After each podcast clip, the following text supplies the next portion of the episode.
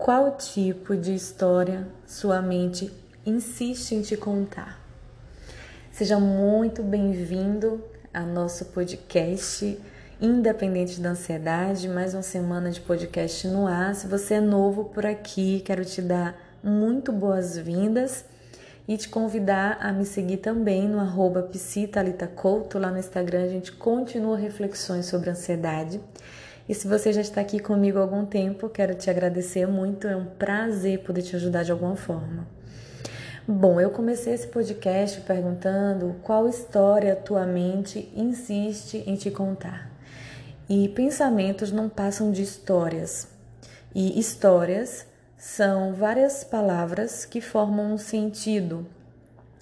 A gente vive pensando o tempo todo e a gente nem se dá conta de quais pensamentos a gente tem mas a gente percebe que está tendo alguns tipos de pensamento porque o nosso corpo dá alguns sinais. Quando a gente se preocupa muito, por exemplo, a gente vive tenso. Quando a gente pensa muito no pior, a gente fica mais acelerado. E quando a gente fica pensando catastroficamente, o nosso humor acaba deprimindo. E da mesma forma, quando a gente tem pensamentos que são mais agradáveis, leves, a gente acaba também se sentindo bem. Então, é um fato, é uma comprovação de que o que a gente pensa influencia não só no que a gente sente, mas também no que a gente faz, no nosso comportamento. E é interessante você se perguntar e refletir sobre qual história a tua mente te conta com mais frequência, porque diante de qualquer situação que a gente passa na vida, seja no relacionamento, seja no trabalho, seja numa, numa questão pessoal, em qualquer tipo de situação, de contexto que a gente vive, nossa mente vai contar uma história, vai criar um enredo, vai criar um conteúdo que vai embasar toda aquela situação. E é muito comum quando eu atendo é, meus pacientes eles estarem fundidos estarem grudados aos pensamentos que têm. E eu, como psicóloga, eu, como psicoterapeuta, eu consigo entender que o meu paciente muitas vezes está fundido e aí eu percebo que aquele sofrimento, aquele sofrimento de angústia, de ansiedade, de nervosismo que eles estão sentindo, provém do tipo de história que a mente está contando. E provavelmente com você vai ser assim, comigo também é, com todos nós, é uma tendência nossa é, criarmos histórias, né? Nossa mente vai contar histórias, vamos ter pensamentos muito baseados na nossa história de vida, nas nossas situações. E interessante falar sobre isso porque essa semana um paciente me perguntou se tudo está no pensamento, né? Se toda dor está no pensamento. Sim e não. Sim, ao tempo que nossa mente conta histórias catastróficas e autoderrotistas, difíceis de suportar. E não porque muitas vezes nós estamos é, nos relacionando, estamos diante de um contexto com pessoas difíceis de lidar, muitas vezes. Muitas vezes estamos convivendo com pessoas tóxicas, e esse contexto difícil, aversivo de lidar, muitas vezes despertam em nós histórias. Muitas vezes vão demandar de nossos pensamentos alguns tipos de histórias. E geralmente essas histórias são mais irreais ou mais pesadas de, de lidar. Então, é, por exemplo, né, imagine que você está num relacionamento e seu parceiro, sua parceira começa a dizer que sua família não se importa com você, de que ele ou ela é a única pessoa que te ama de verdade. Só que você não entende, mas é ela que te ama de verdade. E aí, diante de um, de um término desse relacionamento, ou diante de uma necessidade de romper com esse relacionamento, nossa mente vai trazer uma história de que, ela, é, que aquela pessoa se importa com a gente, de que a gente é que é errado, de estar tá pensando e sentindo de determinada forma, que a gente é o culpado da situação, porque o tempo todo introduziram no nosso pensamento esse tipo de conteúdo. E aí a nossa história vai recriando e criando enredos a partir disso que a gente está acostumado a, a experienciar, tá? E isso é para tudo na vida. De repente você fica pensando muito no pior, muito no pior, muito no pior. E diante de uma situação atípica que você acaba vivenciando, claro que você vai pensar no pior, porque já é o que sua, sua mente está acostumada, já está condicionada a ter em termos de conteúdo, entende? Então é muito importante que nessa semana você comece observando quais tipos de história tua mente te conta. E por que será? Que você pensa muito no pior? Quem te ensinou a pensar muito no pior? Em que contexto você está vivendo? Em que hora ou outra você está se, se, é, se deparando com situações catastróficas?